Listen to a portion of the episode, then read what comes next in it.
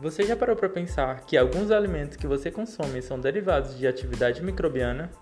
Pães, vinhos, queijos e iogurtes, é isso mesmo. Meu nome é Breno Monteiro e esse é o podcast Laboratório em Casa.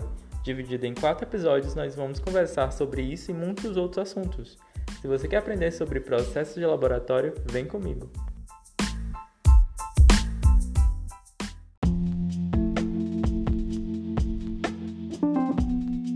No episódio de hoje, nós vamos falar sobre os microorganismos em processos biotecnológicos. E para isso, nós estaremos comentando sobre a prática de laboratório envolvendo três produtos alimentícios, que são o fermento de pão, o iogurte Activia e a bebida fermentada do tipo Yakult, para analisar a atividade microbiana dos mesmos.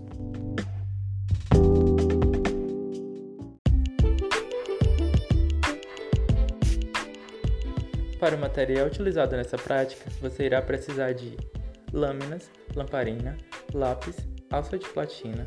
Para a coloração, você irá precisar de cristal violeta, Lugol 1%, álcool, fucsina e água destilada.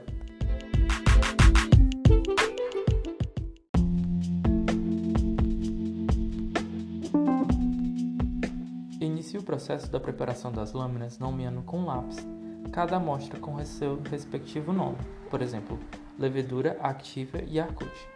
Ative a área de segurança utilizando a lamparina e, com auxílio da alça de platina esterilizada pela chama da lamparina, pegue um pouco da amostra de um dos três produtos e faça esfregar-se na lâmina. Depois, faça a fixação da amostra passando a lâmina na chama e repita o processo nas três amostras. A próxima fase é a fase de coloração grã. Primeiro, com cristal violeta, aplique 3 gotas e deixe por 1 minuto, depois enxague com água destilada. Depois aplique o Lugol 1% de 3 gotas e deixe por 1 minuto, depois enxague com água destilada.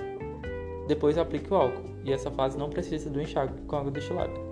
Por último, aplique a fucsina, 3 gotas e deixe somente por 30 segundos, e depois enxague com água destilada. Após isso, repita o processo em todas as três lâminas.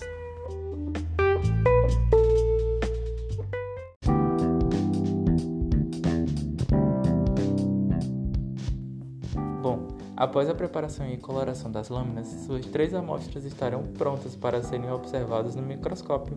Utilize o óleo de imersão para que não haja difração dos raios de luz e, com muito cuidado, ajeite a objetiva da lente gradualmente até que chegue a 100 vezes, para que você não quebre a lente.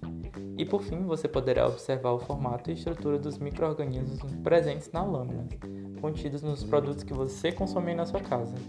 Bom, por hoje é isso. Espero que tenham gostado. Um abraço e até o próximo episódio. Tchau, tchau.